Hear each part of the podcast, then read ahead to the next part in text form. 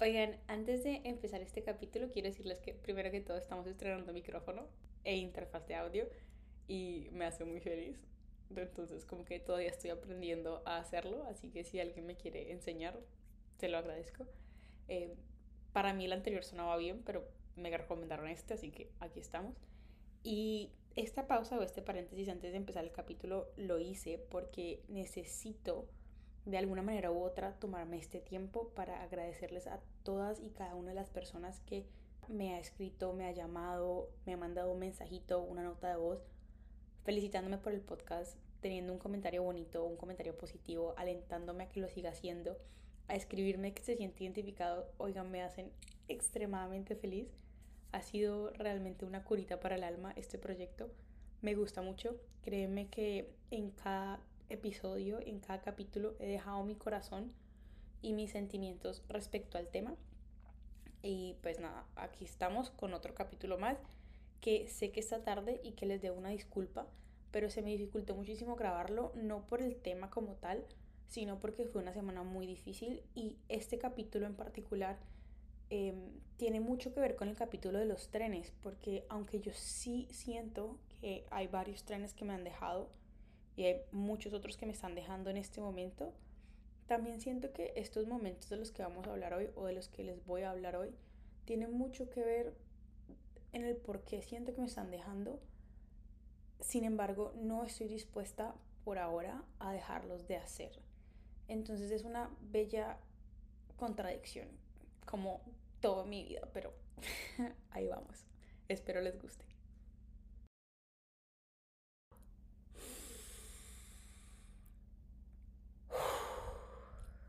Ok.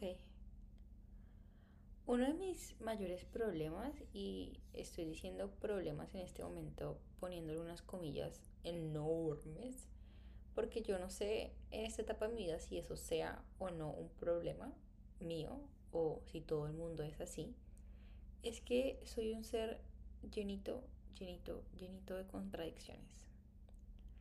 Como les conté en el capítulo pasado, en el capítulo de los trenes, me causa muchísima ansiedad la cuestión del tiempo. El futuro me aterra y el solo pensar de que hay muchos trenes que en este momento, mientras yo estoy sentada grabando este capítulo me están dejando. No solo por el tema de los hijos, ¿saben? Sino también por el tema del trabajo, la familia, el futuro en general. Eso me aterra. Eso me causa que me coma las uñas de la ansiedad. Pero así como me como las uñas de la ansiedad eh, por pensar en este tema, soy fiel creyente de que la vida es solo una y que realmente uno sí se arrepiente de las cosas que deja de hacer. Es por eso que con los años y con el entendimiento del concepto de libre albedrío, lo he ejercido al máximo, a todo lo que me ha dado. Y con eso he llenado mi vida de momentos y decisiones maravillosas. Una que otra un tanto irresponsable, si se puede hacer. Y son esas decisiones de las que quiero hablar hoy. Esos momentos, esos instantes en los que yo medio analicé la situación, cuando digo medio es que medio la analicé y dije, ya que hijo de putas. Acto seguido de una excusa que suena así como, luego veo cómo resuelvo. La plata va y viene. Si no es ahora, no es nunca. Para el recuerdo. O un simple, si no lo hago ya, luego me voy a arrepentir. Teniendo muy claro que la vida es solo una, que los 20 se me están pasando muy rápido, que el dinero va y viene y que puede que esa oportunidad que se me está presentando en este momento no se vuelva a repetir. Con esto que acabo de decir se me hace importante aclarar que no es que yo haga las cosas sin pensarlas, o al menos no todas. Por el contrario, en un periodo de no más de 5 segundos las pienso brevemente Analizo las posibles consecuencias, hago una lista de pros y contras y decido, desde mi libre albedrío, en ciertas ocasiones, simplemente ignorar todas las malas consecuencias y validar por consiguiente lo que estoy a punto de hacer diciendo, ya que putas. Tengo muy claro que pensar es la primera, pero sobre todo la forma más importante de actuar. Y usualmente me molesta mucho la idea general de creer que solo los actos son el reflejo de los pensamientos. Y sí, es cierto muchas veces, pero otras realmente no. Tengo claro que reflexionar es la primera y la más importante forma de actuar y hacer algo. Si no hay una reflexión, si no surge la idea, pues no hay nada hecho. Pensar es actuar. Y suelo pensar antes de hacer las cosas. Pero pues de eso no vale la pena hacer un podcast, la verdad, porque eso solamente llevaría mi ansiedad. Este capítulo es de esos momentos en los que simplemente decidí desconectar el cerebro y actuar por mero instinto para el recuerdo, como diría yo en ese momento. No ha sido fácil, la verdad. No nací con este nivel de confianza. Ha sido un tema de años, de mucho trabajo y muchas metidas de pata. Y aunque diría sin que lo dudo, tengo muy claro que soy realmente valiente. De vez en cuando me toca escribirme en la frente para entenderlo, pero sé que lo soy. Además de eso, soy extremadamente capaz de hacer lo que se me venga en gana. Pero sobre todo, soy muy merecedora de ser la protagonista de esas cosas que parece que solo pasan en los libros y en las películas. Pero no, realmente sí pasan. Uno sí conoce el bombón suizo en un tren.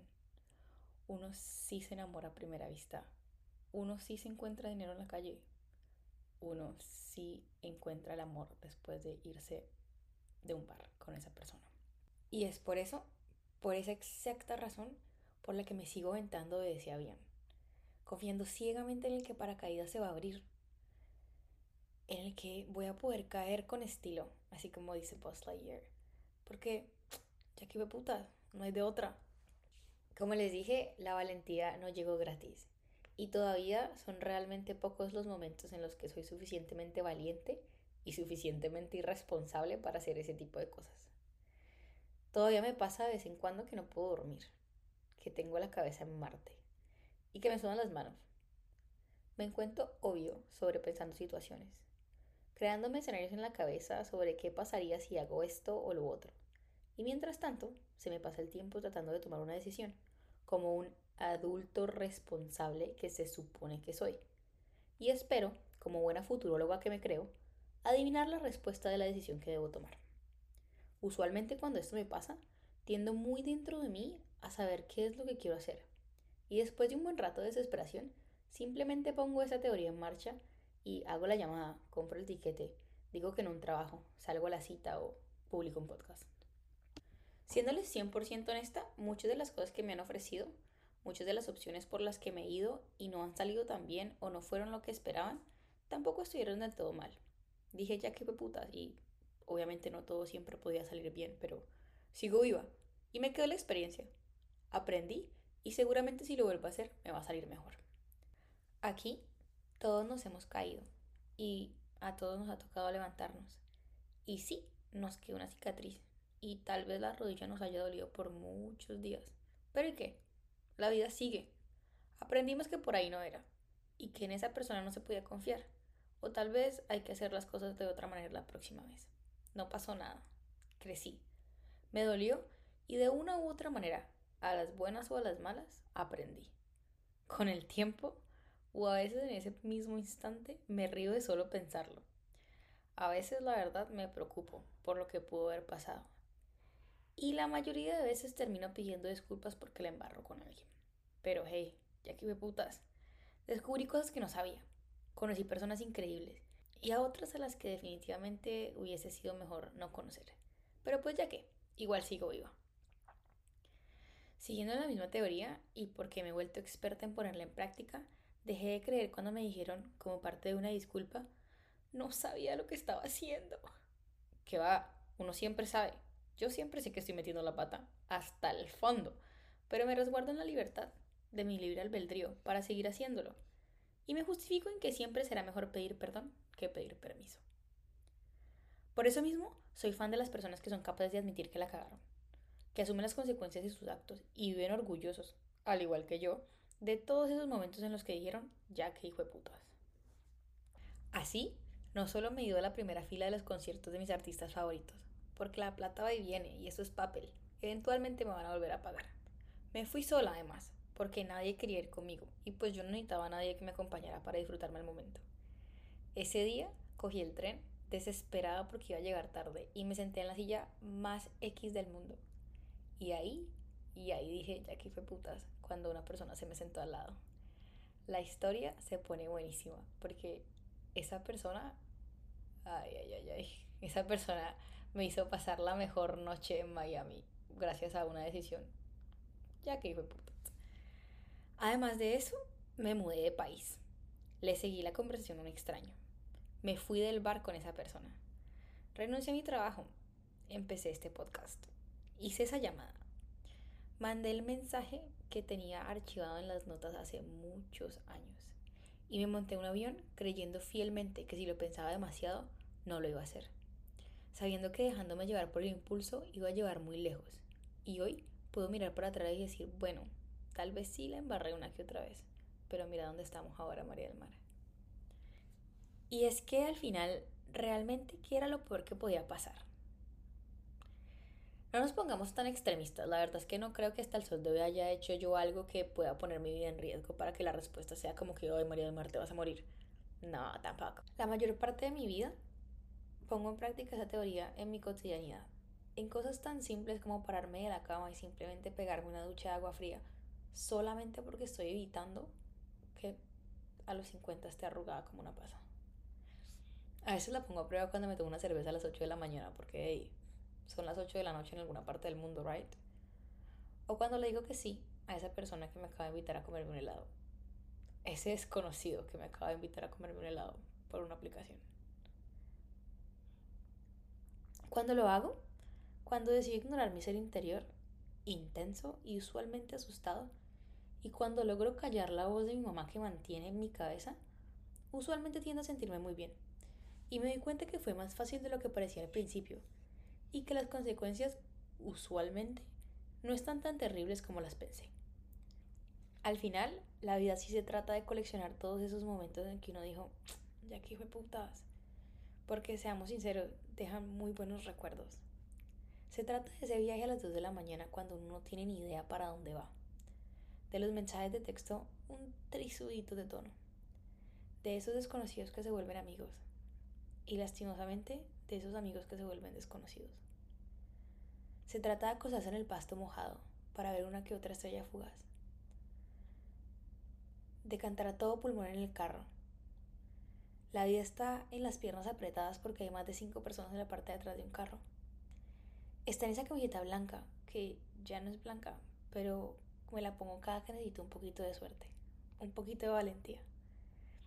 Y está en ese mismo libro, en ese mismo capítulo, la misma página y el mismo párrafo, al que vuelvo cada que me siento débil, al que vuelvo cada que no tengo la valentía suficiente para hacer las cosas. La vida está en naufragar en mares furiosos, a los que me lancé solamente por sentir la adrenalina de que me revolcara el ir y venir de las olas.